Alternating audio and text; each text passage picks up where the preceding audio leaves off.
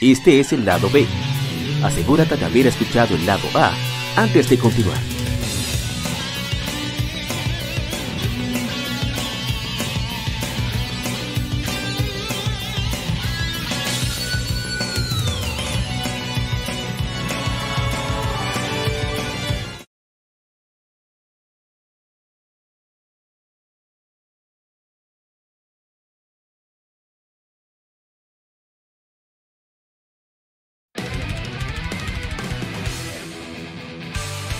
¿Qué enfrentados?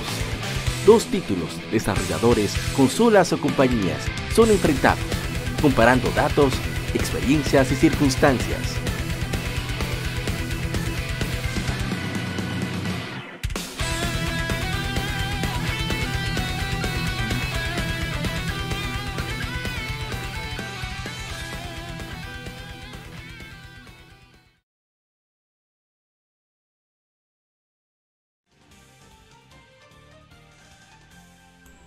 Bienvenidos a un episodio más de Legion Gamer Podcast. Este es el lado B. Me acompaña el agente Cobra. Saludos a Wonder Pop. Está por ahí siempre rondando lo que hacemos.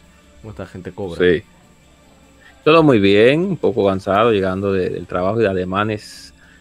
Pero estamos aquí, aquí en Legion Gamer. Así que buenas tardes, buenas noches y buenos días para todos los que nos escuchan. Así que hoy tenemos un tema de episodio bastante interesante. Así que esperamos, esperamos que les agrade a todos los que nos escuchan, valga la redundancia, lo he dicho tres veces. Pero sí, sí, vamos a ver un poco de veneno, sí, a por igual. Oye, Así que prepárense que vamos, vamos bien, vamos en- con viento en popa con esta, esta tertulia aquí entre yo y, y APA. bueno, la idea original Prepárense. era tener como dos bloques diferentes. Dos personas, una persona o dos que prefirieran los RPG de acción, otro que prefirieran los por turnos. Y quienes disfrutaran de ambos, pero que casi siempre la gente se decanta por uno de los dos, más que otro.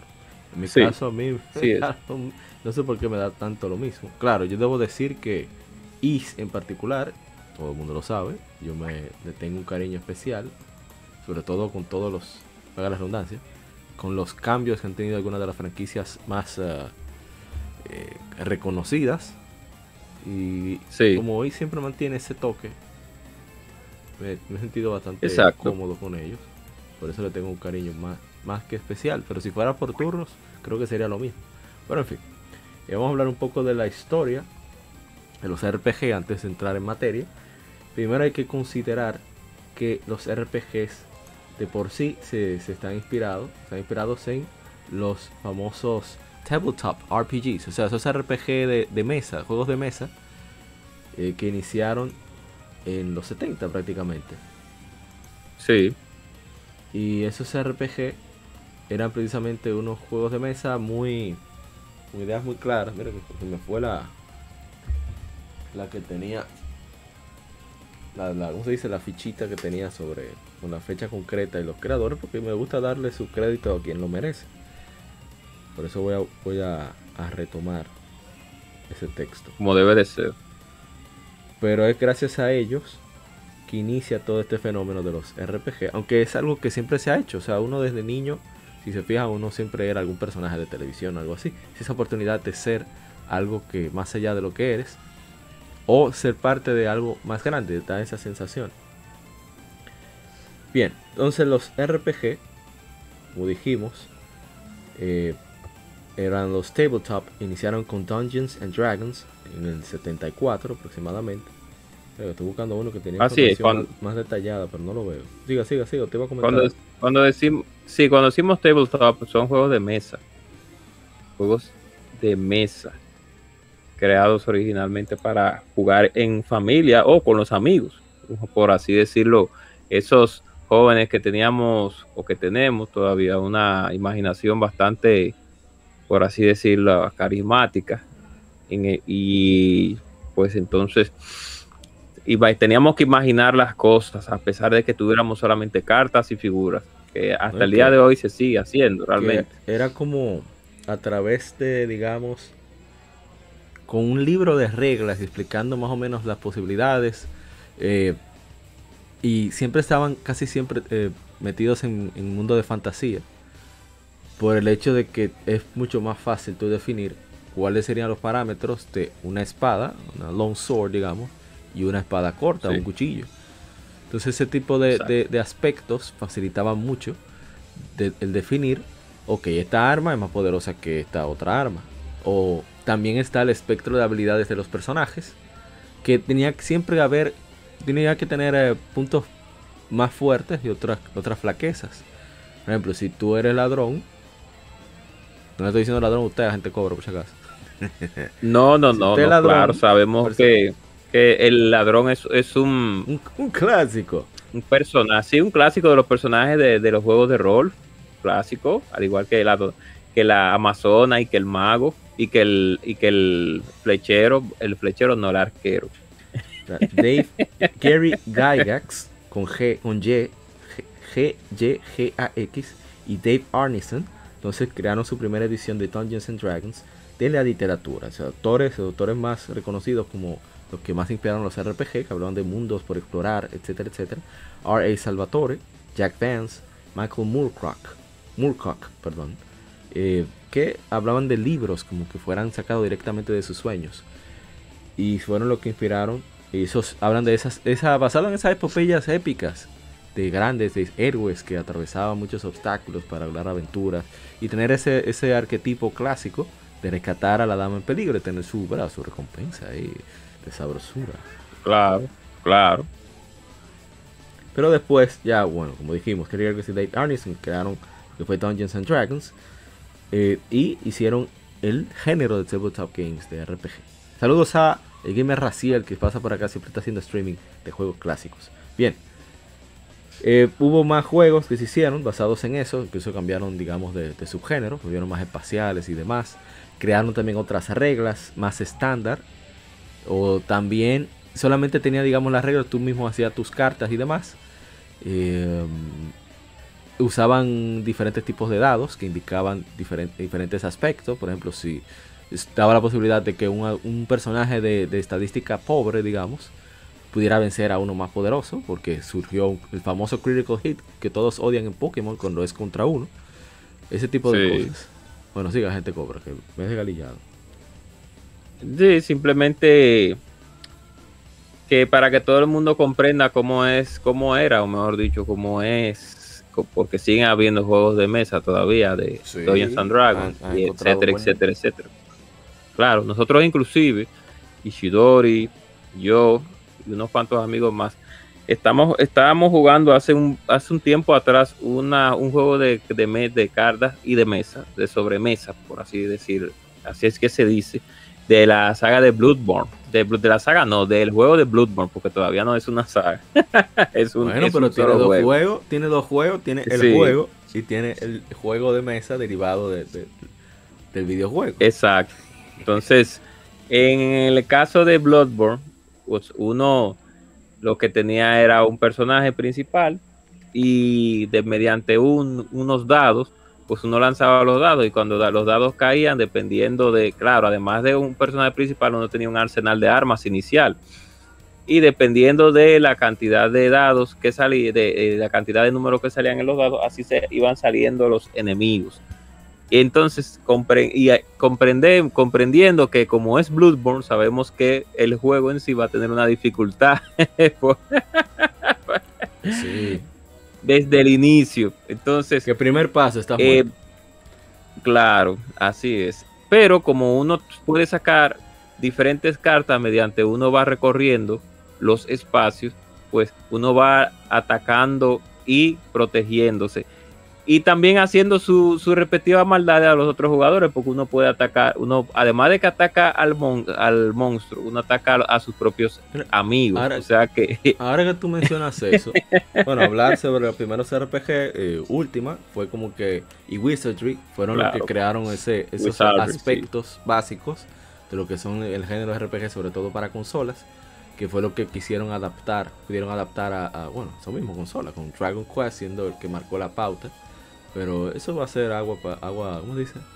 Por la inspiración, por así. Sí, fue la que marcó el, inicio de, ese subgénero que llaman de RPG a todos los RPG japoneses, a todos los RPG por No sé por qué todavía, pero bueno.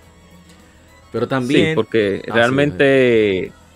no, porque, de, porque el, el punto es marca la diferencia porque las RPG europeas y de este lado, de este continente, pues son muy diferentes a las RPGs de, Japón.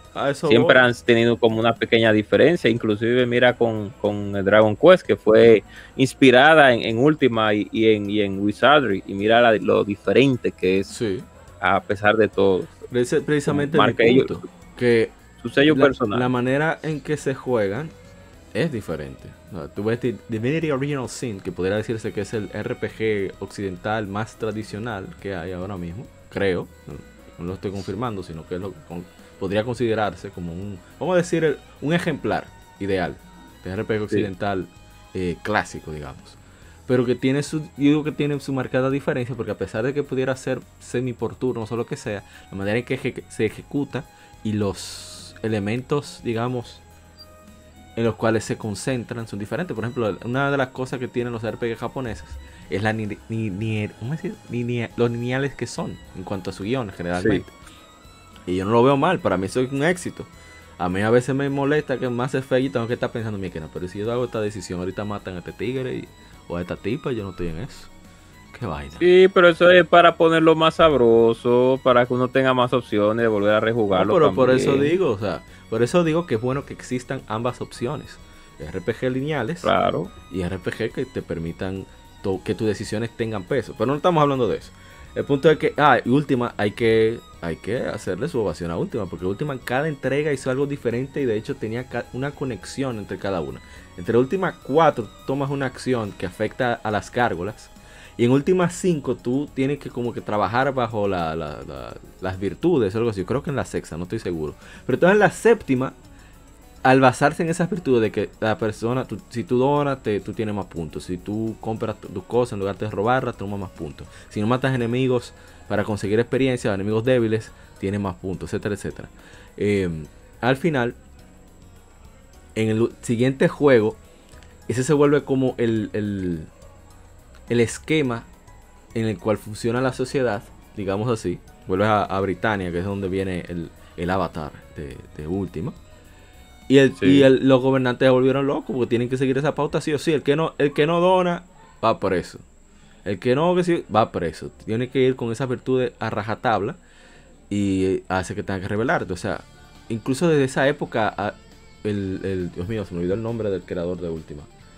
A ver si recuerdo. Bueno, eh, le dicen Lord British. Por ejemplo, se me olvida su nombre. Que él es el único hijo de astronauta que ha ido al espacio. Tiene ese récord, ese caballero. Porque su padre era, astronauta.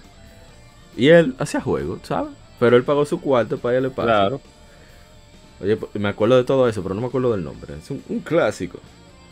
En fin. Eh, el asunto está en que para la séptima... Se llama... Diga, diga, diga. Richard, Richard Garriott. Ese mismo, Garriott, ese mismo. Dios mío. Richard Garriott. El tipo, oye, hay que dársela, hay que dársela. El tipo se pasó. ¿Qué pasó? Y, ah, sí, porque tenemos que. Siga, siga. porque realmente el primer juego que salió de última fue en el 1981, según veo aquí. El primer juego de bus. de, 41 y, claro, y salió también al, lado de Wizardry y Might el, no, el poco como recordado, sino el gran recordado también, Magia, Magic. También es muy famoso. Es único que Magia and Magic, pues se quedó, se quedó hasta el 2014 realmente. Siempre fue para, para versiones de computadora, aunque tuvieron unas cuantas versiones, como la parte 2, que salieron para Super Nintendo y Sega Genesis que es una, una de las cosas que quería enfatizar también con esto rápidamente, que no tiene que ver al tema, pero es que había una imagen hace un tiempo hablando acerca de que los juegos de computadora no tenían juegos exclusivos, pero los juegos de PC siempre han, o sea, la, computadora siempre ha tenido juegos exclusivos, siempre, que no llegan a consolas. La, la, computadora era la meca de los RPG, ahí era donde se permitían. Eh, no había la libertad para tú poder hacer muchísimas cosas. Hay juegos, de hecho, que por la limitante tecnológica y de almacenamiento, no pudieron poner a veces algunas cosas que los generadores querían, pero requería, por ejemplo, de otro disquete. Y eso ya aumentaba los costos de producción. Y dijeron, no, tuvieron que meter un reguero de texto así, al estilo de Xenogears. Sí. Además de que muchas. claro, no, no, no, no, nada que ver. Además de que la gran mayoría de las RPGs, antes de, entrar al mundo de, la, de la tercera dimensión. sí, porque estamos hablando de, de, inicio de los 70 que habían RPG de texto. Claro. Todo era por texto y gráficos. No había, a pesar de que y regularmente el, campo visual era en primera persona. Claro, con Ultima, con A Bard's Tale, con Wizardry, con, con Baldur's Gate, el, predecesor de, Mass Effect, del sistema. Ah, eso hay que darle también a, a Garriott ese círculo de elecciones para contestar que afecta a la historia no fue, no fue Bioware que se lo inventó, fue ese caballero. O sea, es, impresionante todo lo que pudo eh, un, solo, de, no un solo desarrollo, digamos, una sola saga pudo aportar tanto a, la historia del, gaming en general. Es, increíble. Exacto. Que es lo que... No, ah, claro. Y además de, que hubieron versiones para las consolas que a pesar de todo, con todo y limitaciones, pues se llegaron a divertir, se llevaron, se llevaron no ovaciones, pero sí fueron versiones, eh, por así decirlo, decentes de RPGs americanas en que estaban ya desarrolladas para las computadoras personales. Yo llegué a jugar en su tiempo a Bard's Tale y también, eh, no Wizardry, pero sí Dungeons and Dragons también. Saludo para Emperor Francis que se pasó por acá. Muchísimas gracias, man. Que hay que seguirlo en Twitch. Así mismo, Emperor Francis. Y en, Instagram siempre está subiendo fotos de su gato. un gato ah, hermoso. wow. pero un gato Lord, debería, debería tener voy a mandar una foto de mi, le voy a mandar la foto de los dos gatos que tengo aquí en casa. si, quieres que lo tienes tú, ellos te tienen a ti. En fin. Eh, no. pero ya viendo el tema. Es precisamente por esa limitante misma. Eh, ah, mira, la mecánica de moralidad de última 4. Sí, que precisamente a partir de ahí que es que viene esa. Esa rencilla que tienen las gárgolas con, con Lord British, con el Avatar y con eh, Britannia.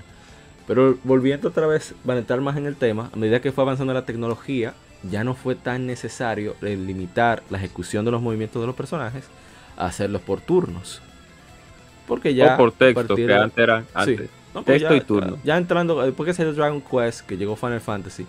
Y bueno, en la misma PC salieron los Dragon Slayer. Y por supuesto, el Ace. Dragon Slayer Ace fueron de los primeros RPG de acción que existieron jamás. Claro, tuvieron un sistema de combate particular, no para todo el mundo, sobre todo Is. Un poco rudimentario, claro. Pero era la primera vez que tú tenías control total de la ejecución del personaje. Y ahí se viene, viene una disyuntiva interesante, que es la diferencia entre, por lo menos que yo más puedo notar, quizás no en el contexto de la historia del juego, porque ahora, ¿verdad? Con la tecnología, a partir de los mismos 16 bits, claro. ya teníamos juegos que a pesar de que eran de acción, era una historia de un grupo, de un grupo de aventureros. Claro. Pero en el caso de Is en particular, era una sola persona. Estamos hablando de Adult, Adult Cresting, el gran Adult, que le hicimos su especial con la gente cobra. Largo, pero tiene su timeline, así que puedes escuchar lo que te interesa escuchar, así que no hay ningún problema. En fin, pero era por el hecho de que, oye, tú nada más puedes controlar un personaje. Claro, disculpen el ruido ambiental, pero a pesar de que estamos grabando hoy miércoles, hay personas que no trabajan mañana. Es que estaban, estaban aprovechando. Bien por ellos. En fin. Mientras que en los juegos por turnos, generalmente, digo generalmente porque puede haber excepciones que yo no conozco, siempre se trata de, una aventura de, un grupo, de la historia de un grupo de personajes que se unen, unen por un bien común. Igual que en los tabletop RPG, en los RPG de mesa, es por un bien mayor que se unen a una causa que es más grande que ellos. Así es. Y Entonces, trae eso. Sin embargo, vemos juegos como, bueno, ahorita la teníamos visualizando para aquellos que están sintonizando a través de YouTube. En Tales of, en Tales of todavía sigue siendo un juego, un juego grupal. O sea, perdón, juego grupal no. Un juego con muchos personajes en un mismo equipo, mismo grupo. Pero es. de acción, gracias a la tecnología. Pero allá, no obstante, a menos que tú juegues con otra persona, aunque a partir de Tales of Arise no es así, no te lo permite, tú no tienes control total del party. Tienes que ir cambiando de personaje. Si tú quieres que tome algún, alguna acción en específico, pausar, utilizar el menú para ordenarle a un personaje que, que ejecute alguna acción, alguna arts, como le dicen, o lo que sea. Pero en el caso de los RPG por turnos, tú tienes el control total. Claro, eh, eh, de las acciones que ejecutan los personajes que tú controlas. Y, le da cierto toque estratégico que a, mí me encanta. Mira que yo no soy muy fan de la estrategia, pero no sé, a mí me fascina eso. No obstante, yo entiendo que hay personas que, ya sea porque son de una generación distinta, que no se crió con ese sistema de jugabilidad, o simplemente no le gusta. Por, qué? ¿Por qué? O simplemente no le guste porque no, no veneno, sino que ya anteriormente, ya para la época de Nintendo, pues teníamos ya sistemas de batalla, no por turno, sino también acción estratégica, como es el caso de Crystalis. Cuando hablo de acción estratégica, hablo como eh, eh, hablo del caso de Is y hablo del. Vamos a, vamos a, adentrarnos también a, clasificar a la leyenda de Zelda, que entra también ahí, pero eso es una discusión que. Eso es un podcast que, hay que hacer. ¿Es Zelda un RPG? No, no, Exacto, pero que hay que, yo quiero invitar al señor de, de Hyrule Fantasy para, que dé su opinión, como es que él es súper fanático de Zelda. Así es. Y más personas ha llegado a enero. A, gente que le gustan los RPG, no le gustan los RPG, pero le gusta Zelda. Y gente que le gusta los RPG y, no, quizás no le gusta Zelda, porque yo conozco personas que no le gusta Zelda. Sí, le gustan los RPG. de todo. Exactamente. Pero como el sistema, en fin, de la leyenda de Zelda es acción RPG, vamos a ponerlo de esa manera, acción RPG, con un poco de también estrategia, pues teníamos, teníamos, teníamos que marcarlo porque tanto como él como Willow, que también es un juego que es bastante bueno, que mucha gente no conoce, que, y el Crystalis, que es de SNK, de, se marcaba en ese aspecto. Hablo de Crystalis en, cuestión porque Crystalis, y, y voy a mencionar ya para terminar mi comentario, Crystalis tiene una particularidad, que por eso es que en la tarde, yo pensando literalmente, en este tipo de cosas. eso es raro que la gente cobra piense, ¿eh? Aprovechen. No, nada que ver, eso es mentira. yo sí, yo me puse a, evaluar ya rapidito todo ese tipo de historia en lo que tiene que ver con los sistemas de batalla por turno y, los, y, el sistema de batalla por acción, activo mejor dicho. Y es que siempre lo hemos tenido, casos como ese, como el de Crystalis, porque en Crystalis tú tienes que cargar el ataque antes de hacer el movimiento. Y ya para terminar, el caso más, más, más latente en la época del Super Nintendo fue con Secret of Mana. Uno tiene un party, un party de tres personas y para uno atacar al enemigo uno tiene que hacer una carga del movimiento para poder atacar, que es lo mismo que se ve actualmente. que, Secret of Mana estaba desde, el primero, de Adventure of Mana. Adventures of Mana, que aquí salió como Final Fantasy Adventure para Game Boy. Exacto, exactamente. Su mecánica estaba ahí. Lo interesante de eso es que ese juego permitía jugar de tres personas. Que era una cosa impresionante, Secret of Mana, en esa época. El mismo sistema que vemos actualmente, en el caso de Final Fantasy XIV, el mismo sistema que de Hagan Slash ligado con, o mejor dicho, eh, el, eh, no por turno, sino por eh, activo, en acción, era el mismo que ese Crossmana, la misma cosa, solo que uno lo ve ahora tridimensional y con otro, lógicamente, con más, a, por más, con más acciones, no solamente eh, a dar, dar y atacar y defenderse y rodar, sino con otras cosas, claro está. Exacto. No, y que la tecnología ha permitido que incluso surjan, em, bueno, la tecnología, bueno, sí, hay que dárselo a la tecnología algunos géneros mixtos. Y yo puedo citar un caso que quizás muchos no lo considerarían así. Dice Emperor Francis, no se olviden de Secret of Evermore. No es un juego de gama, Claro. de mana, pero no, muy duro. Y hecho en Estados Unidos. No, y, y no solamente eso, que bueno que él lo mencionó, porque yo le iba a mencionar, porque realmente tiene el mismo sistema de Secret of Mana. Ellos como que tomaron esa parte de Secret of Mana y crearon a Secret of Evermore. Y es uno de los juegos que mucha gente no menciona, solamente un público selecto.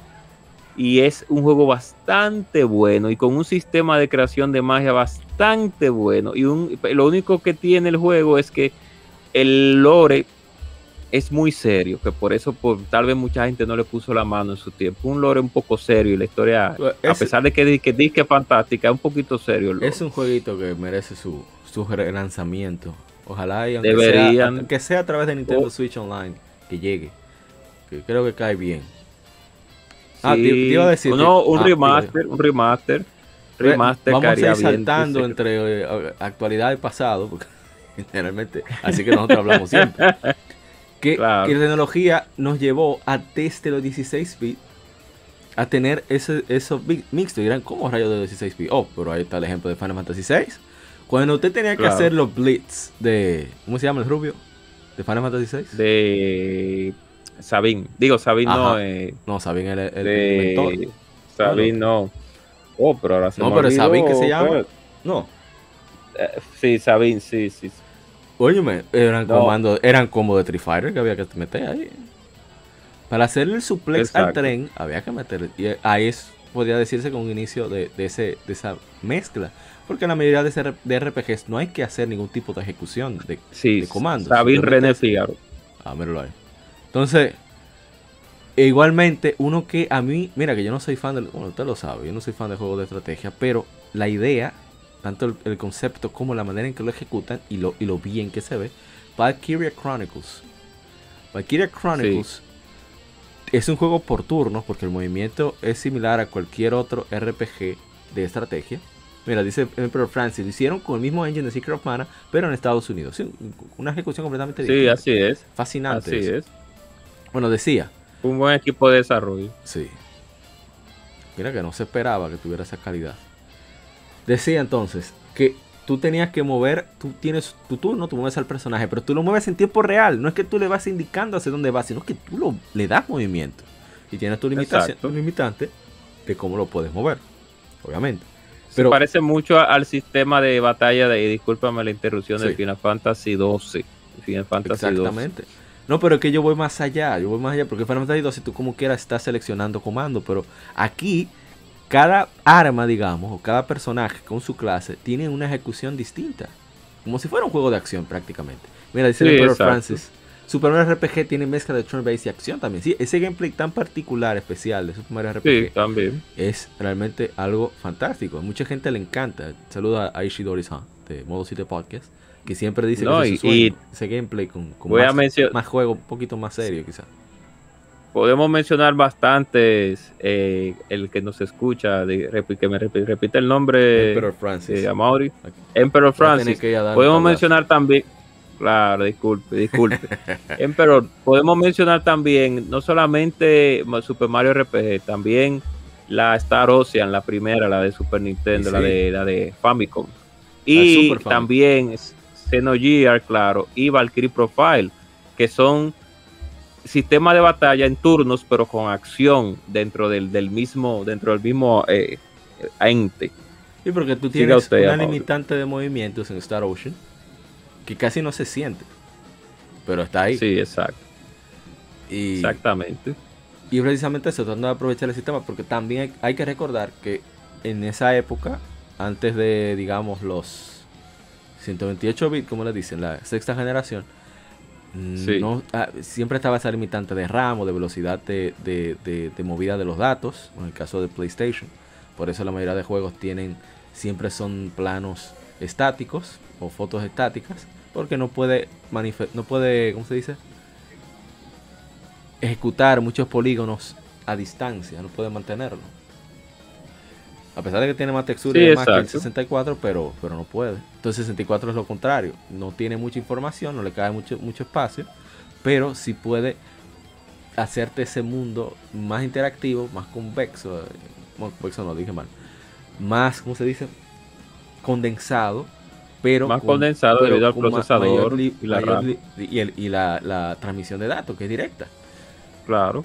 Va directamente del cartucho al procesador. No hay que, no requiere, no voy a decir tanto procesamiento, pero sería, no, no, no caería bien el concepto, pero sí, ahí no hay menos obstaculización del procesamiento de la información.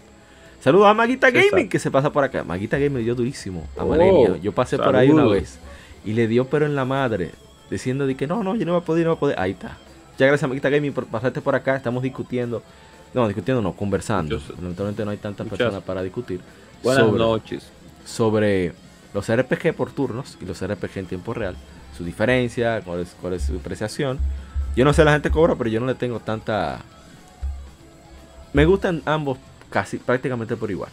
Por turnos y. A mí me gustan ambos. Lo que pasa es que hay, hay dentro de las el problema es que dentro de las y no es problema, sino más bien vamos a, decirlo así, porque hay que hay que se, se, se vuelve un poco complejo el, asunto de las RPGs por turnos y las y el o sea el sistema de combate por turnos y el sistema de combate activo se vuelve un poco complejo cuando hay que hacer subdivisiones porque dentro del mismo combate por turno también hay acción, pero dentro del mismo combate en acción hay turnos por igual, como en el caso de Final Fantasy VII, el remake, el remake que hace, salió hace dos años, que por así decirlo es, es, acción, pero aún así tiene la barra de, de velocidad antes de ejecutar un gol, antes de ejecutar una acción, o sea que a pesar de que se vea muy activo porque uno va haciendo comandos de, dentro del mismo dentro del mismo sistema de batalla, aún así uno tiene que esperar un turno para que el personaje haga una acción. Entonces, eso es lo que pasa. Pero a mí en lo particular me gustan los dos. Yo crecí jugando los dos tipos de, de, sistemas de batalla, tanto el de tanto el turno como en el activo. Lo único que se han ido, han ido no evolucionando, sino han ido cambiándose parámetros para que los jugadores actuales pues no que se acostumbren, sino que sientan una manera de jugar más, más eh, frenética, sería la palabra, porque vemos ya como Final Fantasy XV, la, la, ya la última entrega de Squaresoft, de, de que viene ya próximamente, pues ah, ya se centra más, exacto, 16, sí, disculpen, 16, se centra muchísimo en la acción, ya no se centra tanto en la estrategia dentro del combate. Pero la Final Fantasy XV, a pesar de que tenía elementos de acción, o prácticamente es, tiene el, elemento activo es lo primordial en el sistema de batalla, tiene unos elementos de estrategia como son el asunto de tu poder escalar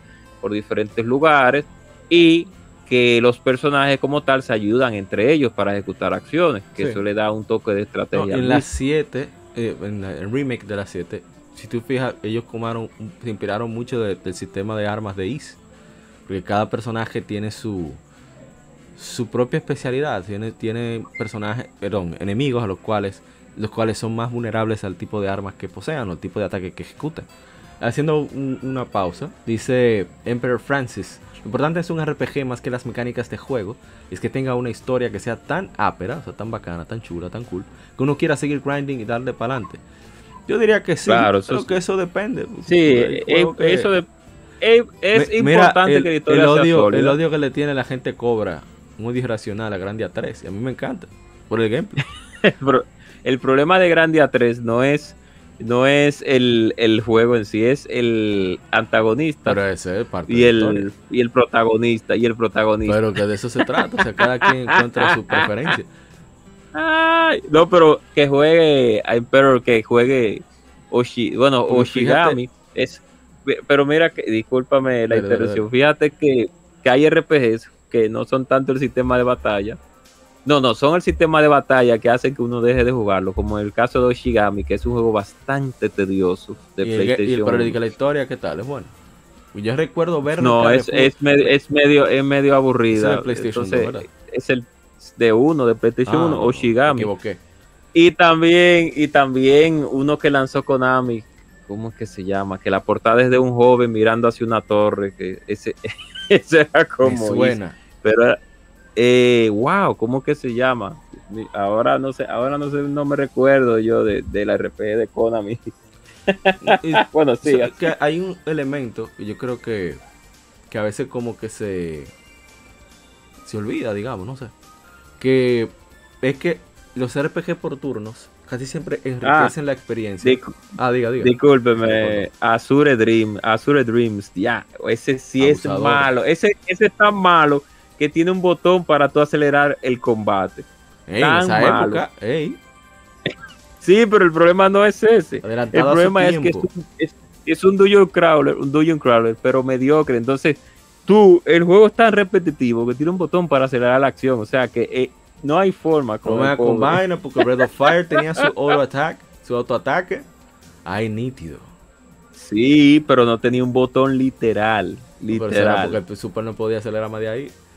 Quizá, no sé. Estoy diciendo. No, me gusta mi combate de Breath of Fire. Oye, me encanta cómo se ve Breath of Fire. La Sí, son muy buenos los combates por, Sprite por es turno. Mira que yo no soy de que tan fan de los sprites, pero considerando la época, se ve impresionante. Mira, tenemos que mencionar, claro, el Tale of Fantasía, que fue el primero que comenzó también con ese es. sistema, Sí, sí, sí. Ah.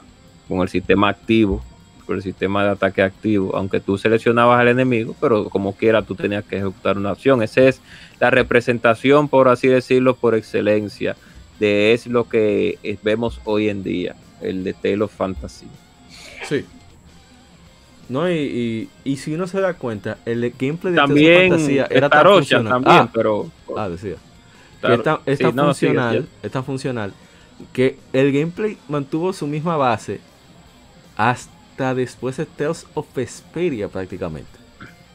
Esa ejecución Sí, porque realmente. sigue lineal, o sea, quizá cambia el ángulo de cámara por la posición que se encuentra el enemigo, pero al final tú no si la cámara el, el enemigo está, digamos, al noreste, tú no cambias el control, presionas arriba a la izquierda. No, tú sigues presionando hacia la derecha para poder llegar. Porque al final se mueve hacia donde... Es como los juegos de pelea, que tú, tú mueves el personaje hacia adelante y hacia atrás. As- esa es la base de los Tales of hasta ya que salió Tales of Grace, Tales of Seal, etcétera, etcétera, etcétera. No lo estoy criticando, y diciendo que, cuando un gameplay está bien trabajado, o sea, se nota. No, y en Sinfonia, a eso Claro. me refiero. Era, es prácticamente lo mismo que en, que en Tales of Fantasia, todo eso. sí, realmente. Porque que está muy bien trabajado. Aunque le hayan pagado más. ah, exacto, aunque, ay, no, bueno, de eso depende. Oh, oh, mira, te voy a poner un caso también en específico de un juego con un sistema de batalla activo y por turnos, un híbrido, un híbrido activo, pero por turnos y con un elemento que lo diferenciaba de muchas RP, que es el caso de Grandia, de Grandia 1 y Grandia 2. Vamos a poner. Grandia 2 en particular, porque en Grandia 2, a pesar de que uno seleccionaba al enemigo y el personaje iba a Ryudo, etcétera, etcétera, iba a ejecutar la acción, los personajes que uno había ya seleccionado para que hicieran la acción actuaban de manera independiente, tanto así que yo no sé cómo, no sé cómo ellos utilizaban el timing específico para que sucedieran ciertas situaciones de que los personajes ejecutaban ataques al mismo tiempo. Claro, eso tú sí, sí tenían el ritmo de, de- de la avanzada. Y también hacían counter a- a- al, al- al golpe del enemigo mientras otro podía atacarlo. O sea, era, un- era un, era, eran unos detallitos extra que ellos le pusieron a ese sistema de batalla tan interesante que para mí es una de las mejores RPG clásicas que pudieron tirar Hablando en la sí. en el Dreamcast y después PlayStation 2. Dice eh, eh, mi hermano eh, Kio Shop. Chequen Kio, busquen Kio Shop en, en Instagram. Háganse un favor.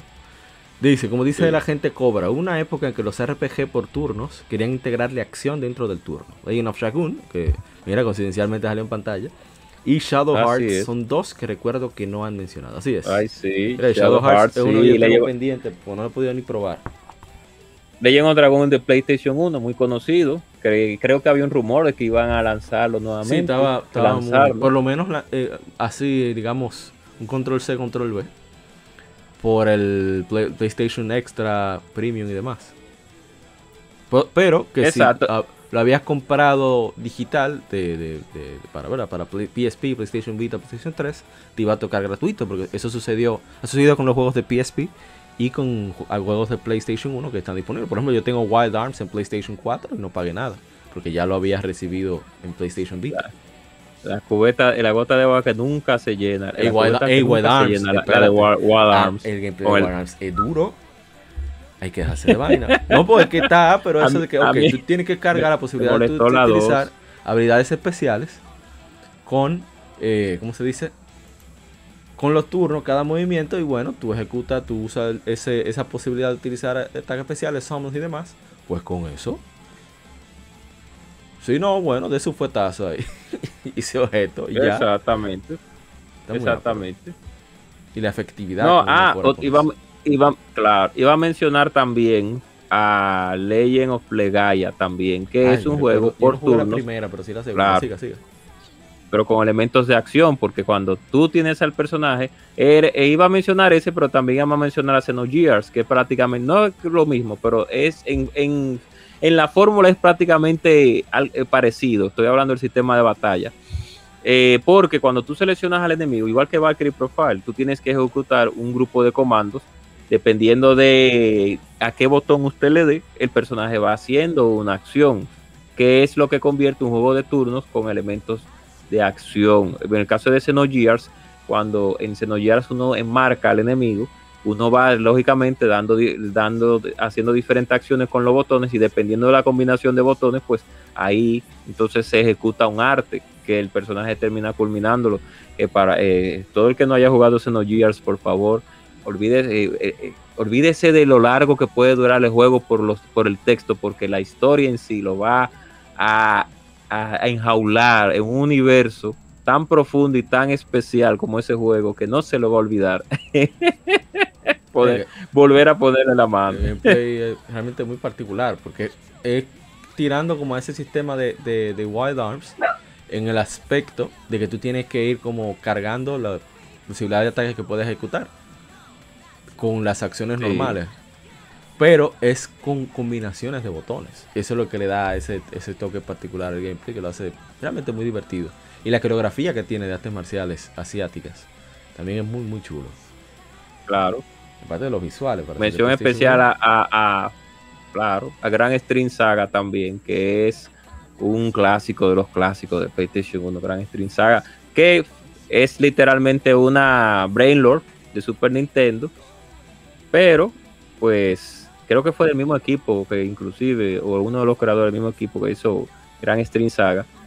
Y también, también que no se puede olvidar, ya para que usted siga, a Background History, que es un RPG con muy diferente No, no, a no. muchas RPGs en su tiempo. Eso es pasarse de original. Eso fue es una cosa de loco.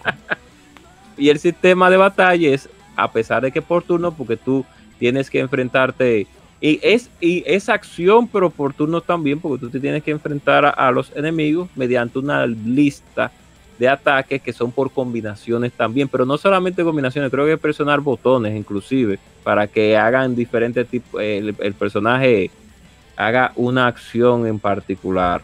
O sea que hay, hay muchos elementos que fueron evolucionando en lo que tenía que ver la acción por turnos. No solamente la acción antigua de tú seleccionar el, el enemigo y que el personaje hiciera el golpe. Que es por eso que nosotros hablamos de que tenemos ese tipo de combates desde hace bastante tiempo, que no es algo nuevo, sino que se ha ido refinando y a veces no se ha ido refinando, sino que se ha ido eh, involucionando, porque hay algunas Dios también, algunas Ah, RPGs Yo sabía que iba a tirar su veneno porque no se puede aguantar. Siga, siga. que tienen unos sistemas de batalla que, que lamentablemente no son, no son, no son, no son lo, lo más aceptables. Pero antes de seguir con el comentario, siga usted, caballero. No, dice Yoshua, duro background, no he jugado nada como dice hasta ahora. No lo rejuegues, quédate con el recuerdo, una, una advertencia muy importante. Quédate así. Yo tengo un amigo, yo tengo un amigo que se llama Rubirosa que lo acabó, lo acabó como 10 veces. No, pero Bendito juego, lo acabaste con el puño. Ese juego era. Oh, esto fue una innovación. Sí, porque cuando hablamos, cuando, claro, cuando hablamos de, de sistema de batalla, pues no voy a, ya no me voy a enfocar en sistema de batalla por turnos con elementos de acción, sino sistema de batalla en acción total, ya en acción total, pues habían varias RPGs de computadora que ya tenían ese tipo de, de, de, de fórmula de las que an- anteriormente habíamos hablado.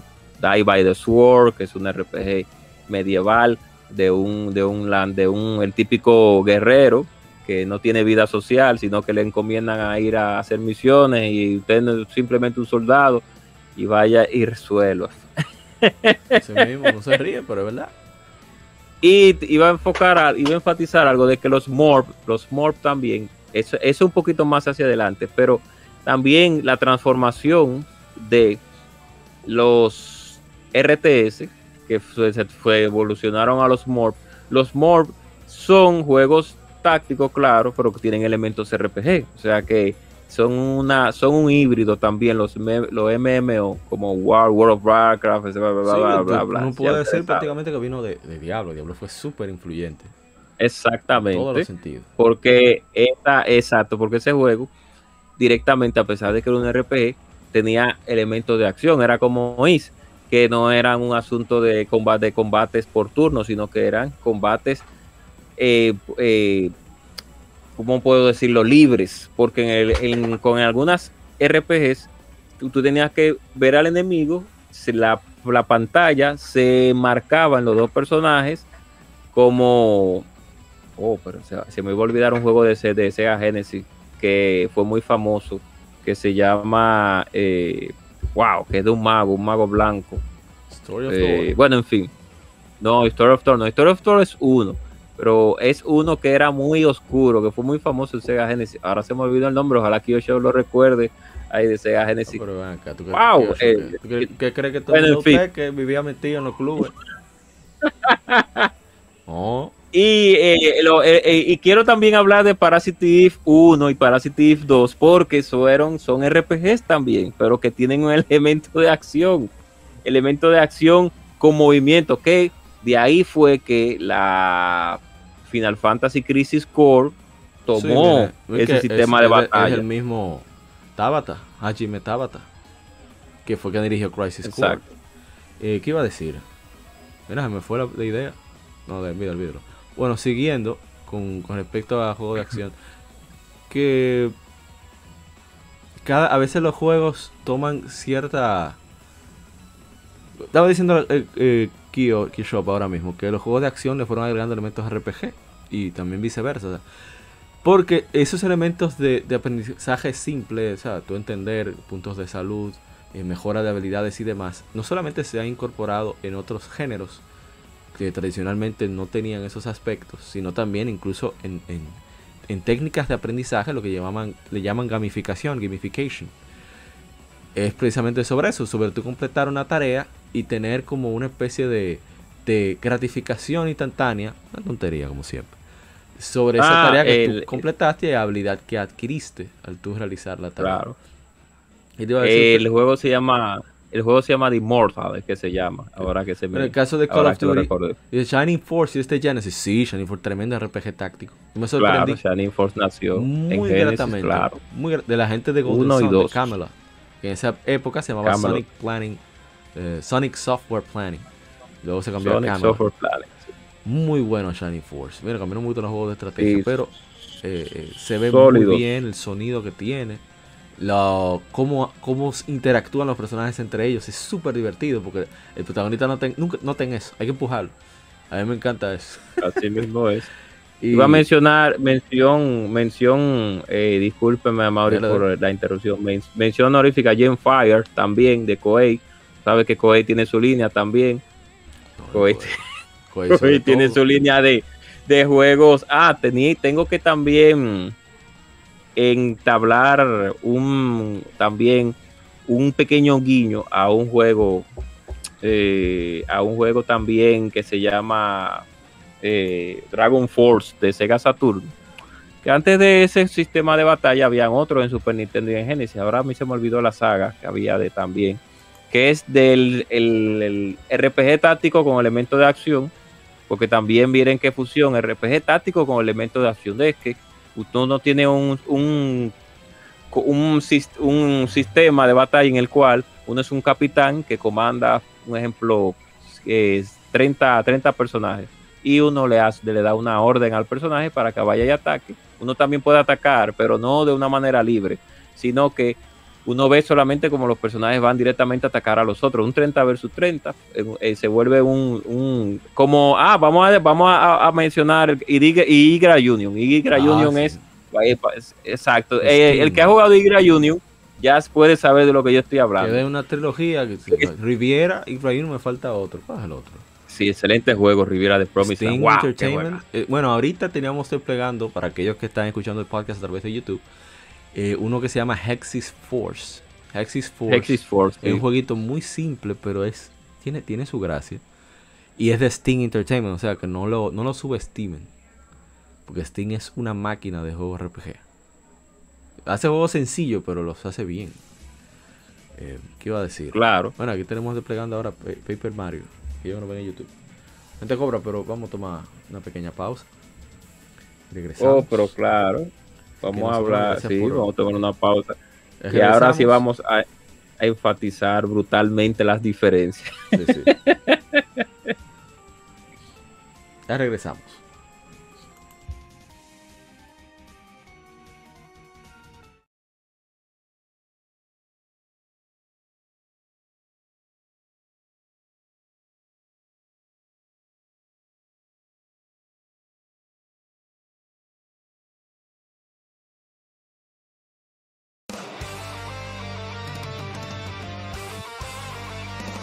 Para revivir los grandes momentos y títulos del videojuego clásico, no dejes de escuchar cada mes Modo 7 Podcast.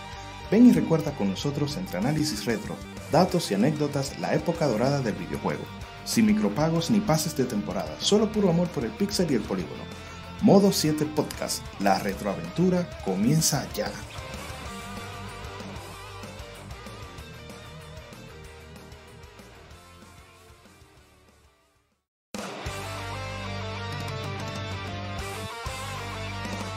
Para revivir los grandes momentos y títulos del videojuego clásico, no dejes de escuchar cada mes Modo 7 Podcast.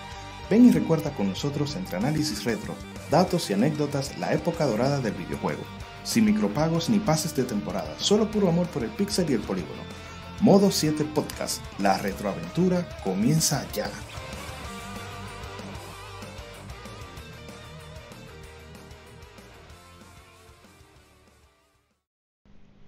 Los cómics no son solo superhéroes y el manga no es solo muñequitos de pelea. Existe un lado más profundo de estas industrias, y no hablo solo de Japón y Estados Unidos, sino de todo el mundo.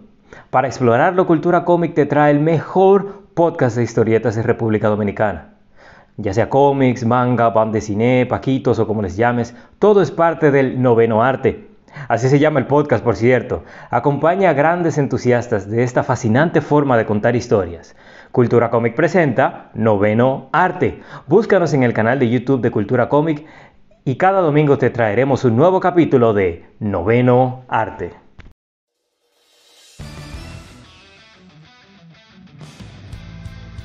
Legión Gamer Podcast, el gaming nos une. Somos un podcast enfocado en videojuegos que converge actualidad con las noticias más relevantes y títulos que experimentamos entre episodios, sobre todo aquellos de nicho, discutiendo temas atemporales con invitados, así como juegos de aniversario quincenalmente, conjugando datos concretos con la opinión de quienes participan. Estamos en redes sociales como Legion Gamer RD. No olvides revisar hashtag GameFemérides para dejar tu opinión de tus títulos favoritos para que participes en el programa. O en Lectura Gaming donde leemos revistas o artículos especializados en videojuegos en vivo a través de YouTube. Actualidad y atemporalidad gaming en un mismo podcast. Legion Gamer Podcast. El gaming nos une.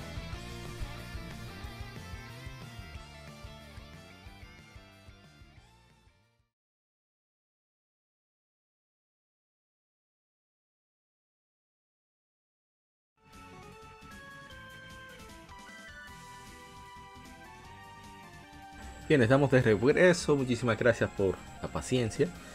Y vamos entonces a ya casi casi culminar este pequeño conservatorio, conversatorio que tenemos en la gente cobra y un servidor.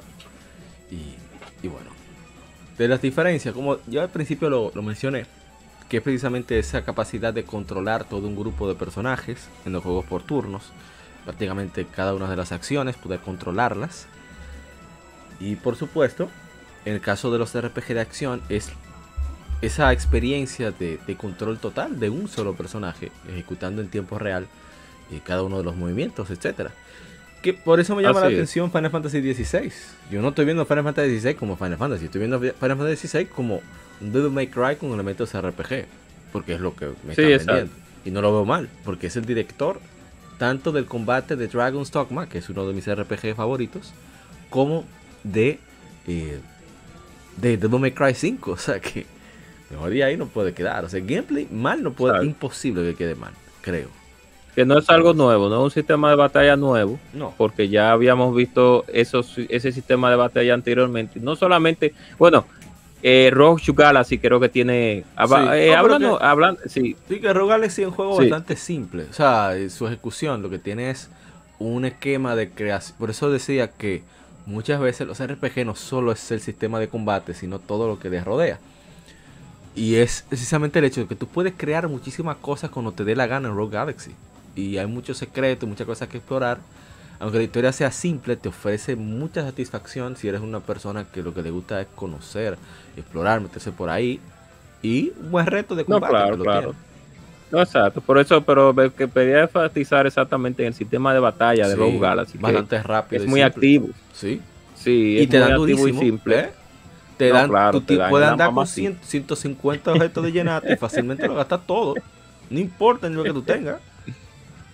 Hay que, hay ese enfatizar. yo diría ah, que ese juego es más de, de más que controlarlo o, o conocer los patrones de ataque de los personajes, es de tú saber manejar tu- tus objetos. Porque te dan duro. claro. Según no relaja. Diga, digo, te iba a decir. Exacto.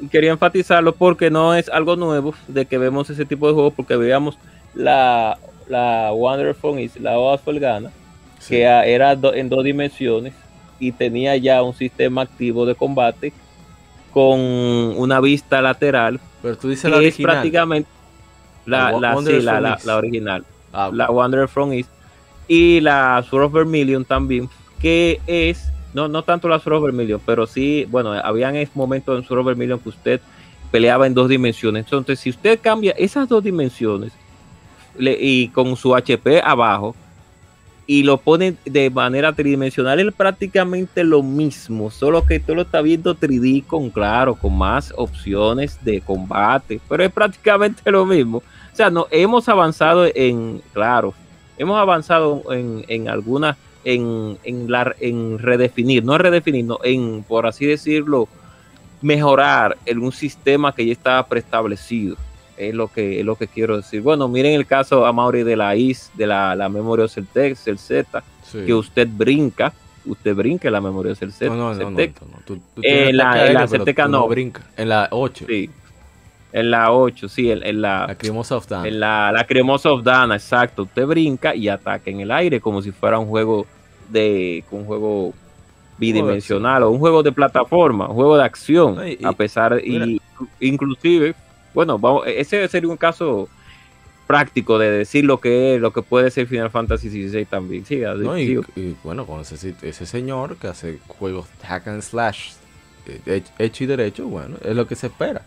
No, que iba a decir que, que gracias también a la tecnología ha habido géneros, perdón, juegos, títulos en, en concreto que han borrado completamente la barra de géneros que quizás antes no se había pensado en, en- en unir, en converger. Eh, es el caso de, de Yaxa, que la mayoría de webs yo he visto que no tratan a Yaxa como RPG, dicen que es simplemente un juego de aventura, acción-aventura. Yo, pero ¿qué es un RPG? Tú tienes punto de experiencia, tienes que hablar con muchísimos NPC, tienes misiones secundarias, Exacto. tienes mucho que explorar.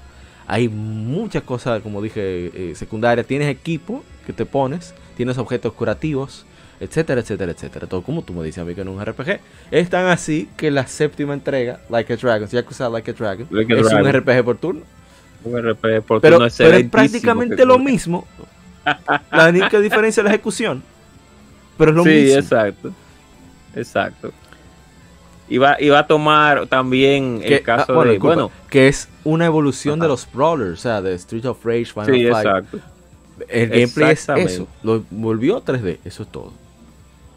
Exactamente. Inclusive mira el caso también que iba, iba a también volver a retomar a que ya no se utiliza porque parece que es un poco complejo en lo que tenía que ver, en lo que tiene que ver con sistema de batalla activo, a, a Gran History, pero tengo que recordar también a Hybrid Heaven de Nintendo 64. mira que, yo te iba a tirar ese ahorita para, para que suelte veneno. Y Hybrid Heaven, no voy a decir nada de Hybrid Heaven, mira, se me fue. Hybrid Heaven tiene un sistema, sí, tiene un, es, una, es un RPG de acción, pero que el sistema de es un híbrido porque el número 3, número 12 64. Sí. Después de Quest va ese y después Mario, Paper Mario. Saludos para mi hermano Gary Pirómano, que siempre manda los, saludos. Tremendo. Sí, saludos para Gary. ¡Activo! ¡Activo! ¡Activo! Hybrid Heaven tiene un sistema muy eh, bastante híbrido porque a pesar de que es un RPG como tal, porque te jalan los, te jalan los enemigos, como un RPG normal, pero como el sistema de combate es, es, es entre Brawler y Grappler, tú atacas directamente a diferentes partes del cuerpo y haces llaves, cosa que se vea también en Vagrant Story, en Vagrant Story también se ve ese tipo de situación de que tú atacas diferentes partes del cuerpo para anular ataques. Pero Hybrid Heaven no lograron pulirlo de la mejor manera. Aún así, no es que es disfrutable, pero por lo menos jugable. Es, ahora sí. No, yo iba a decir. por lo menos jugable Hybrid Heaven. Por lo menos. Ah, y tenía también eh, teníamos que enfatizar algo que se nos escapó. Que hay que encasillarlo dentro de los juegos de acción, que son las RPGs de primera persona de, de, acción, dígase como Destiny, dígase como eh, Borderlands, que son RPGs. un RPG Destiny, siempre me olvida eso. son RPG de acción, pero primera persona utilizando armas. Ah, no, eh, la verdad es que lo que hicieron con Borderlands tiene un buen sistema porque es bastante claro, o sea, en el sentido de que tú, tú miras lo que puede hacer las armas, tú ves los aspectos elementales, el tipo de bala, sabes a qué enemigos le puede hacer más daño, etcétera, etcétera. Pero también está el elemento de que ellos trabajaron la historia muy bien porque es, ellos pusieron, parece que ellos no estaban en sus cabales cuando escribieron toda esa vaina. Y los actores son muy buenos, los actores de voz. Claro. A mí me, fascina eh, eh, eh siga, siga. Claro, es un poco complejo hablar sobre este tema, pero me encanta porque se enfatiza muchas matices en lo que tiene que ver con, el sistema de batalla de RPGs, que, que mire de, de, donde venimos, de una pantalla con un gráfico de un esqueleto, sí, de texto, con el, el, el, esqueleto, por ejemplo, el esqueleto va a atacar, eh, y aparece y la pantalla vibra y luego entonces viene usted, selecciona el ataque y le da al esqueleto. El esqueleto recibió 27 puntos de daño. Venimos de eso a en el futuro ya a usted tener una pistola de plasma dándole dándole fuertazo a un, guerrero. Más. Digo, tres Panamá. Mira, dice el Emperor Francis Fallout, ¿sí? Fallout un excelente ejemplo. Fallout también, exacto. Fallout eso, gracias por la por también por la mencionarlo por mencionarlo Fallout que comenzó como un RPG en vista de un cuarto. Comenzó en vista de un cuarto. Eh, sí, sí, sí, no más creo exactamente. Y terminó siendo un RPG de, en primera persona. Al igual que, que. Wow, se me olvida el nombre de. Oh, bueno, no, Oddworld no, porque Oddworld es, es, es pues, táctica, táctica acción. Sí. sí. Tiene elementos de plataforma.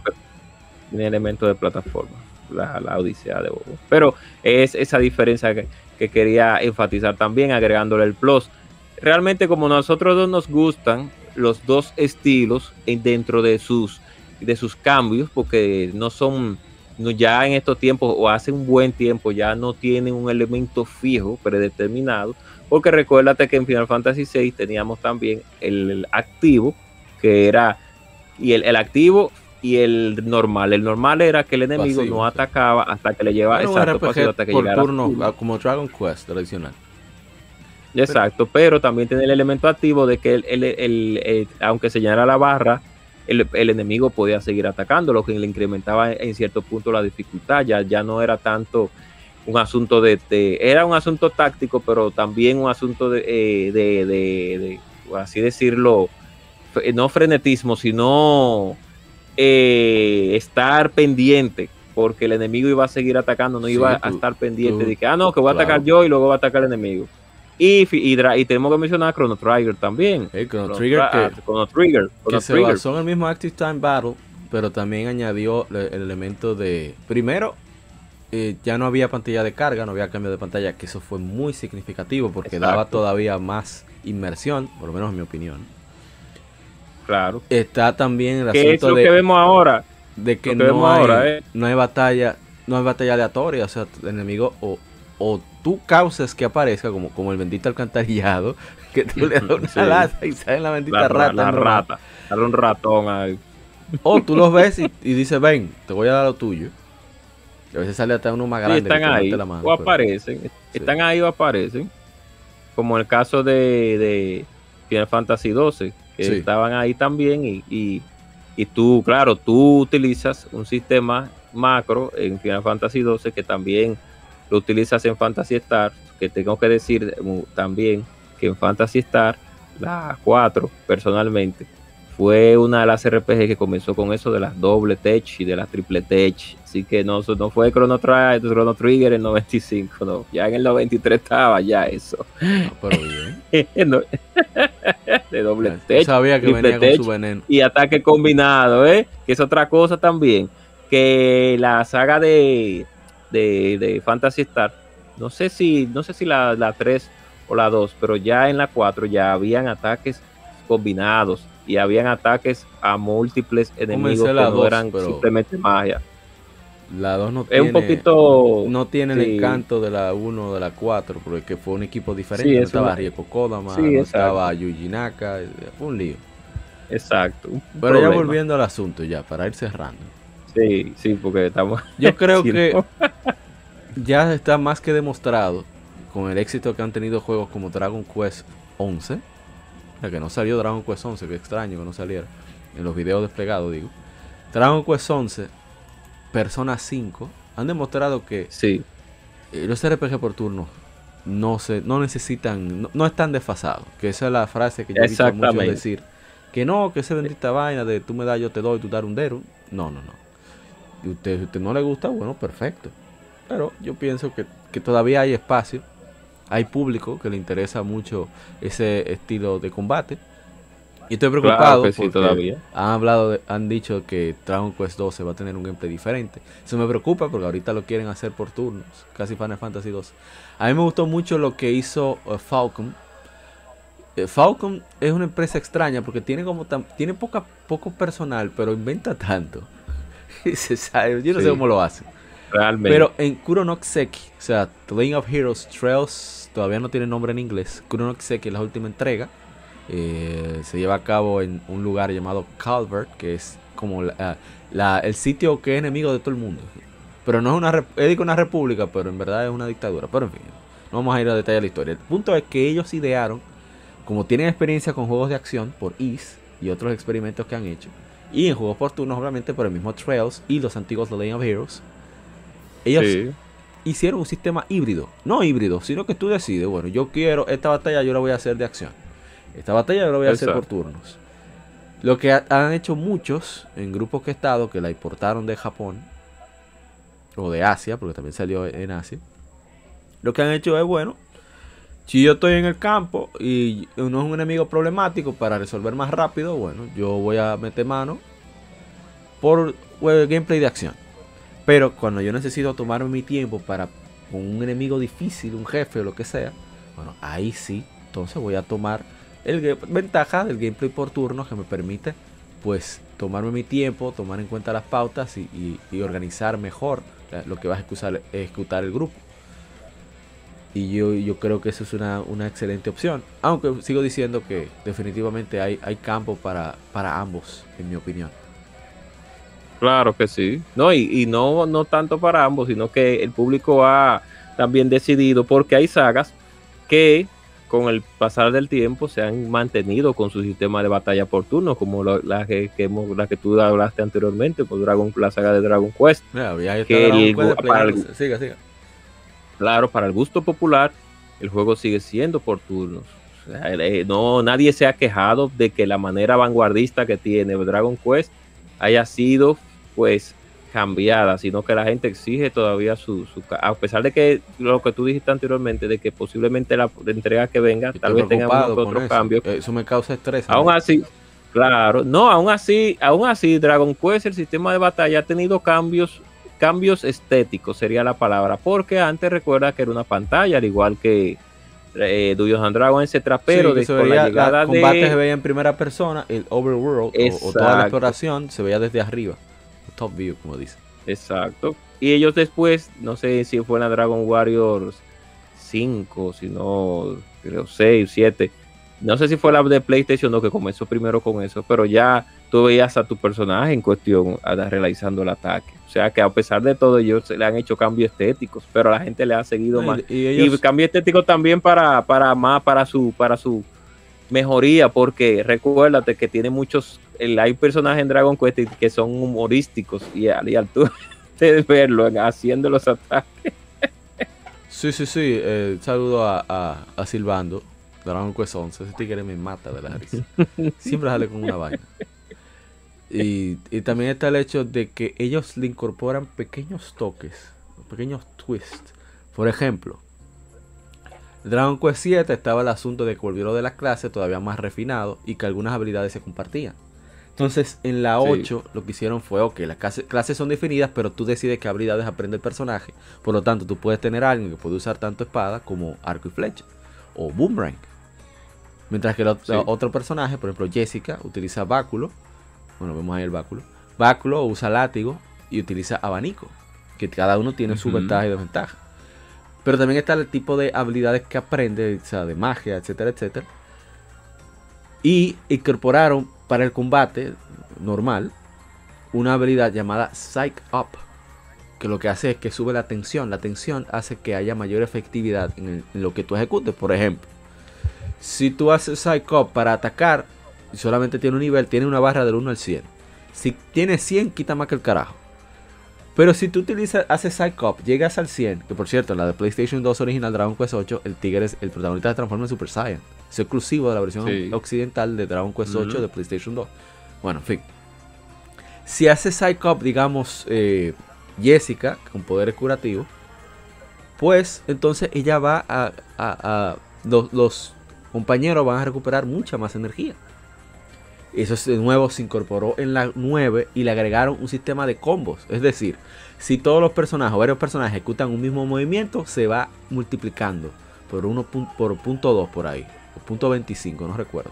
Hasta que si todos lo ejecutan, los cuatro personajes, quita el doble. E- Ellos siempre van agregando cositas.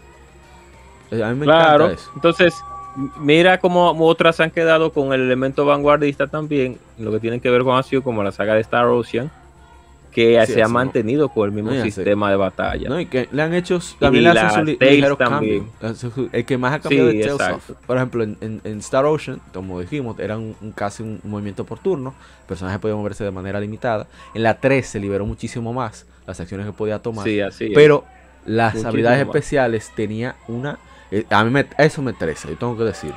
Que que tú pierdes las ability points. Pero están esta gente encendida aquí. Los ability points resulta en que ya se quedó el personaje. O Magic Point, no recuerdo cómo se llama. Ya se quedó el Sí, personaje. así mismo es. muerto. Así mismo es. Digo, no, atáquenme, si no usen magia, ataquen. Y cada el otro Así mismo es. Pero ya en la 4 ya ya lo definieron, pero de una cosa, una cosa hermosa. Con eso de, del slide, slide side, una blind side, que tú haces como, como que esquivas en el momento justo. Tú puedes ejecutar combos, eso está chulísimo. Y en la 5 está el sistema de cancel. Te recompensas, si tú cancelas un movimiento, ejecutas otro. Se pueden hacer combos también. o sea, ellos, por lo menos en cuanto Claro. gameplay, yo no tengo quejas. A mí me, me divierte muchísimo. Y, y espero que la, la 6, por lo menos en ese aspecto, no decepcione. Antes cobra dele porque yo me, me- me he ido en una. Me he vuelto No, usted. no, no, también, no, no, también la Valkyrie Profile, la Silmeria, que también cambió el sistema, a pesar de que fuera ya Sí, por tú turno, tienes más movimientos. Tú puedes afectar, creo que más de un amigo a la vez o no. Claro que sí. Eso es un Eso abuso, sí, se vuelve, abus- se vuelve abusivo, sí, Brillante. a- a- con el break, pero imagínate que Mi- puede, mi- mismo estudio, mismo estudio. Tries, muy duro. sí, detrás esa gente no nos falla. Eh, a pesar de que yo tengo sentimiento encontrado con Silmeria, tal vez sea con Silmeria y no con, y no con el juego en sí, tal vez sea con el personaje, pero en fin. eh, es un vivo ejemplo también de que dentro del mismo estilo pues se hicieron unos que otros cambios. Como vuelvo y dije también con Final Fantasy XV, cuando usted tiene el juego que tiene un sistema de batalla que es muy, muy abierto. Abierto no, bueno, sí es abierto, pero es de acción, no puro, porque veníamos de Final Fantasy 13 también, que teníamos que hablar de eso, aunque casi nadie la recuerda. 13 era, o 14. No, La 13, o la Lighting. 13. ¿Quién recuerda? Nadie 13. recuerda Lighting. Qué bueno, qué bueno, qué bueno. Eso sí, el sistema de Final Fantasy de Carrito Diego. Fantasy.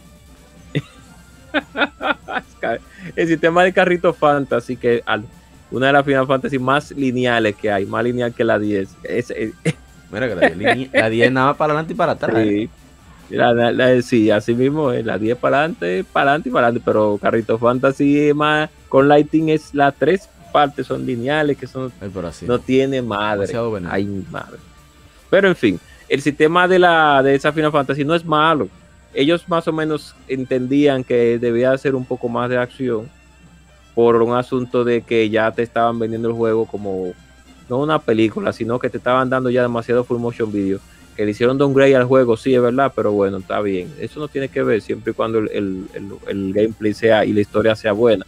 Pero era por donde ellos iban encaminados, porque ellos veían ya que también la realidad era que para bien o para mal, muchas personas pues estaban jugando también muchos morphs. Los morphs tienen muchos No, elementos mucho- de ¿cómo se acción, son RPG. Muchos RPG, o sea, lo- los occidentales estaban yendo muy, muy por delante. Mira, me frizó esto. Sí, Muy por delante estaban yéndose los occidentales. Entonces, no podían claro. quedarse atrás. y con el asunto de más del efecto masa, el efecto masa tiene un sistema de batalla que aunque sea eh, en primera persona o en tercera persona y no por, bueno no por turno podemos decir lo que es por turno pero no, de, no, no, de- eso, de eso dentro que más se fue no por turno. No es por turno pero como tú tienes que recargar la, el arma Ah, en no, cierto no, punto no, y esperar no, un no, tiempo hay un elemento Ruede, bueno en fin cobra, ruede. Porque si entonces Call of Duty por turno, si es por eso, barbarazo. no no no Te verá Lo- lo, preso. digo por turno lo digo por turnos eh, no por turnos sino eh, técnico técnico sería un sistema técnico táctico técnico Ahora táctico, sí, tú me dices de táctico, no te digo avanzar porque de tú, avanzar tú indicas qué hacer a los demás personajes, por ejemplo. Exacto tienen un layout ahí un macro igual layout que son que ellos hacen lo que tú les eso, ordenes y tú lo puedes seleccionar que eso no está mal eso está muy bien. Y no y que tiene que ser obligatorio así porque también tenemos que, que entender de que uno también si quiere eh, manejar a otros personajes pues uno tiene que tener la opción. Eso no viene desde ahora como vuelvo y digo eso ya venía de Star Ocean ya venía eso y de y de y de Telo Fantasía ya venía o sea que eso Sí. no es nada nuevo. Pero pero pero como uno lo ya lo veía en otras con otras desarrolladoras y eran otros tiempos también donde había donde las em, donde el negocio y ya voy, voy a mencionar algo rapidito ya a donde el, donde el negocio de las RPS de Japón estaba no estancada para este lado sino como No, pero que por lo menos que en, hay- en- en- en consolas caseras, PC y demás, sí estaban ya, eh, vamos a decir, no estaban calando como antes. exacto no tenían esa esa estaban rotos. ese- hay, Exactamente. viendo 10, esa, esa 10 fuerza pesos. como antes. Esa fuerza que tenían como antes. No, no, para los tiempos de PlayStation 3 y 360 había, estaban durmiendo. No en sus laureles, sino durmiendo literal. Eh, y por cierto, la primera Cyberpunk que existió, no la primera, no. Una de las primeras fue Shadowrun. Shadowrun, el que conoce de, de RPGs de, de juegos así, tiene que saber que del 1994 para Super Nintendo y Sega Genesis, que son muy diferentes las dos. Tiene que saber que esa fue una de las primeras Cyberpunk. Sí, Fallout de verdad también, Fallout, pero Cyberpunk, yo que Shadowrun fue primero, fue primero. Bueno, ya para cerrar, ante Cobra, ¿qué, qué usted espera que su- suceda con los RPG por turno? ¿Qué Bueno, hay espacio? No sé, eh, diga. que todavía quedará mucho, todavía quedará mucho espacio para las RPG por turno, porque inclusive los juegos indies todavía siguen lanzando tam- eh, RPGs con, por turnos. Vamos a mencionar uno de los casos también más, no recientes, pero sí que muchas personas conocen, Child of Light, de la gente de Ubisoft, es un RPG, la de la niña con la espada, un RPG por turnos también. O sea que, eh, y, juegos actuales también, algunos que otros indies en formato RPG, pues también han mantenido como esa fórmula. Miren el caso de eh, también eh, el, el, el, clamado, ¿cómo es que se llama? Que es el de la carabelita, o se me olvidó ese ah, juego. Undertale. Que, Undertale, exacto, que tiene un sistema de RPG. Es un RPG, pero con un sistema de ataque y etcétera, etcétera, muy un poquito diferente. Pero miren hasta dónde ha evolucionado. Sí, un poquito. Pero yo pienso que los dos géneros van a seguir coexistiendo, cada uno lógicamente en su fórmula. Eh, yo creo que todavía tendremos RPG de acción para rato que no van a cambiar la fórmula. Acción, yo creo que, van a pasar a. Bueno, siga, siga, es su opinión. Sí, no, sino tal vez. Ah, ok, que yo pienso que no van a cambiar la fórmula todavía, que queda un buen tiempo. Miren el uno de los títulos más jugados en celulares, que es el ¿cómo que se llama? El del, wow, se me olvidó el juego de jueguito de celulares este coreano. Ah, ok. No sé, no tengo idea. Eh, no, el, coreano, en que uno puede escalar eh, eh, instalaciones, se me olvidó, pero recuérdenmelo los que nos escuchan. Y que tiene elementos de acción, que tiene elementos de acción puros. Yo pienso que van a coexistir, ya para terminar mi comentario, van a coexistir ambos y que los cambios, a pesar de todo, no van a ser tan drásticos porque, porque ellos ven que la fórmula sigue funcionando. O sea que yo realmente tolero a ambos, no digo que uno sea mejor que otro, sino que uno tiene elementos que otro no tiene. Y también es un asunto de gustos. Hay muchas personas que no quieren estar eh, pensando en todo momento y en todo. y en toda... ¿Qué te quiere decir con eso? Mierda sino que quieren que quieren es tener un sistema de combate más libre, que no haya más menos estrés, no estresante, sino menos táctico, que como es el de sistema de batalla por turno, sino que quieren un poco más de acción frenética, como es el sistema de acción activa de, en, eh, las RPGs, en la gran mayoría de RPGs actuales. que, Ah, usted ya, ya terminó. Sí, ya terminé. En, mi caso, yo, yo, espero que continúe ese espíritu de, de querer hacer lo que quieren hacer, lo crear los desarrolladores, que estén dispuestos a la experimentación. Miren este caso de Grand Kingdom, se basa en Grand Knight's History, que hiciera originalmente Vanillaware, que incluso se iba a traducir para Occidente. Exit Games ya había hecho todos los trámites con Vanillaware. El problema es que Exit Games en esa época no tenía un programador in-house, o sea, un programador interno, parte de la compañía, sino que eran los mismos desarrolladores que tenían que dedicarse a, en contacto con, con Exit, inyectar el texto en, inglés para el, código fuente japonés. Y por eso Ivanelware tenía otros proyectos y dijeron, no, no, no, no se puede. Por eso al final lamentablemente no llegó aquí. El asunto está que miren cómo este juego combina las posiciones de personajes es por turnos, pero la ejecución es al estilo de, un jueguito brawler, la ejecución de los, de los movimientos. Sí, así es. Y, ahí es que está la magia, de, poder lograr ese equilibrio.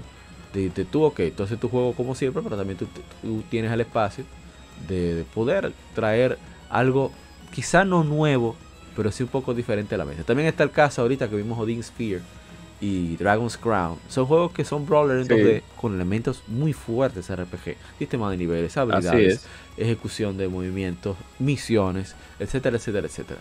Y, yo creo que ahí es que está. Ahí es que está el gusto, como decimos aquí. Ahí es que está la magia. El poder, El poder seguir, manteniendo a uno embelesado con, el sistema de combate. Porque sí, es verdad que, ya esta es mi opinión no es una realidad, pero es mi opinión. Eh, no necesariamente, la más importante de un RPG sí podría ser la, la historia, pero la historia no dura 50 horas. Al final tú dura de esas 50 horas tú duras 30 peleando. Sí, el sistema de batalla es muy importante. Si no es, disfrutable, no creo que sea bueno. Exacto. Entonces tiene que haber un equilibrio. Ahora, hay juegos que tienen una, un guion tan fascinante que el gameplay quizás para muchos, no es mi caso, pasa a segundo plano. El caso de, de, Claro. de, la, saga Shin Megami Tensei, bueno, ahora se llama Persona, la saga Persona de Atlus. Óyeme, el guion está tan bien trabajado que hay gente que no le importa el, el gameplay. Sí, aunque la, la saga de Persona es la saga Light de Shin Megami Tensei. Ahí viene, lo que ahí pasa, viene con ellos- su veneno. Claro. Bueno, pero eh, la RPG un mundo la saga moderno, juvenil, déjalo que lo la saga juvenil, ellos no tienen mucho que no han tirado Shin Megami porque en Shin Megami No, pero ellos tiraron, tiraron el también. 5. ¿Qué es lo que usted quiere? Tiraron 5 para Switch. Que ojalá llegue a más Sí, eso sí. Ojalá. Pero hay que pensar mucho, hay que hay mucha historia detrás de esa, de esa saga de Shin Megami. Bueno, en fin, eh, vamos ya. o- ojalá que continúen ambos géneros, como dijimos. Que haya un espacio para todo. Si usted no, no es de juegos por turno, ojalá le dé un chance a alguno. Yo recomendaría directamente Dragon Quest. Es más, todo el mundo juega Pokémon, casi todo el mundazo. Oh, también. Entonces, si usted juega Pokémon, Claro. déle chance a Dragon Quest, que es mejor. Bueno, no es multijugador, Así pero es. es. mejor como quiera, así que no, no le pare. Eh, la gente cobra, despida, ya, quédese en redes sociales de modo 7 y demás. Muchísimas gracias por escucharnos. Y recuerde que esta es mi casa, a pesar de que estoy en modo 7 también. Estoy en modo 7 podcast eh, también. Eh, tenemos un tema sobre los juegos de anime.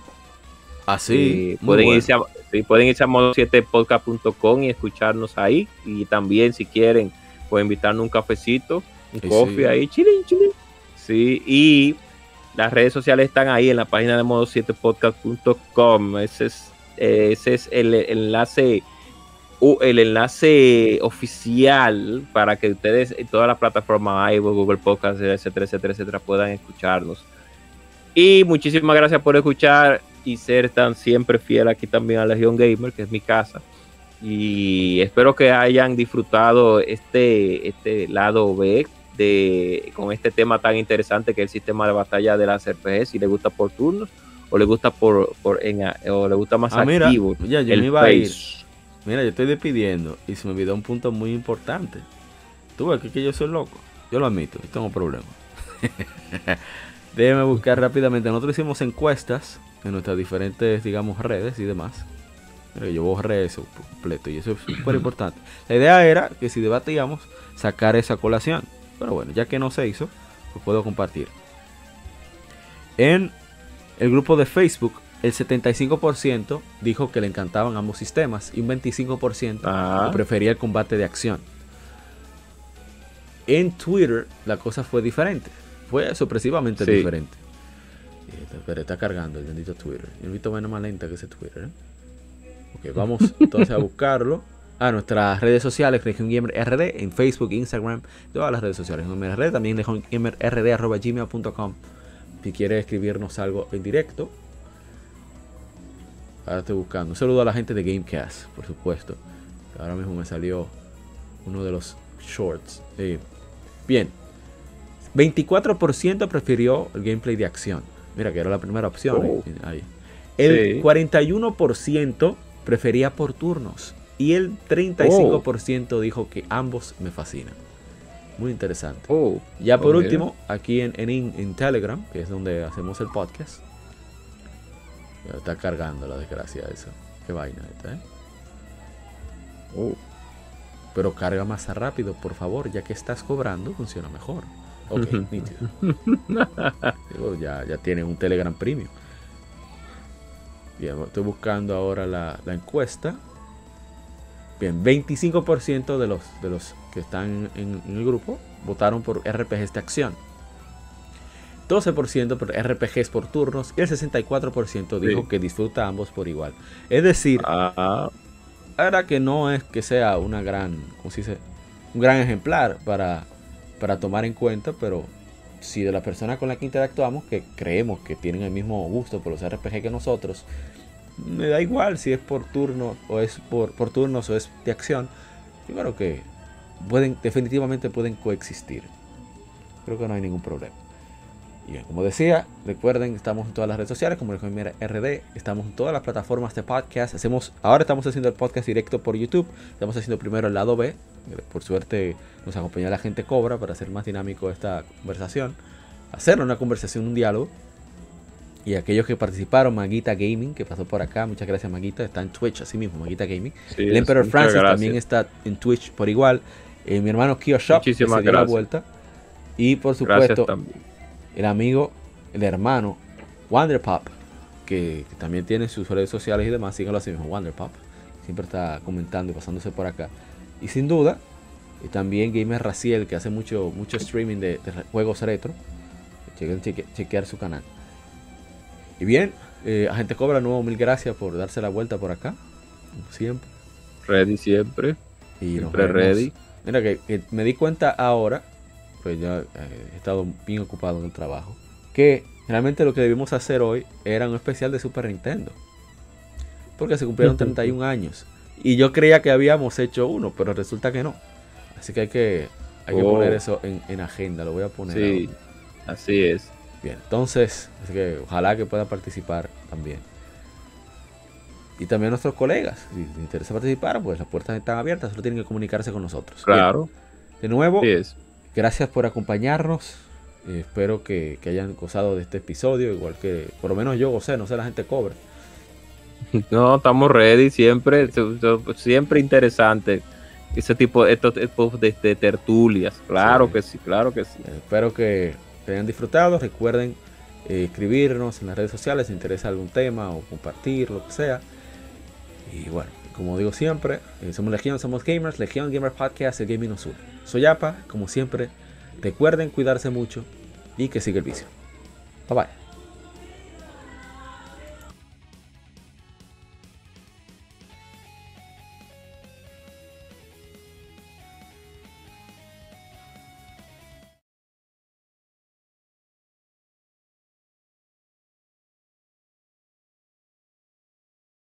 Somos Legión, somos gamers. Legión Gamer Podcast, el gaming nos une.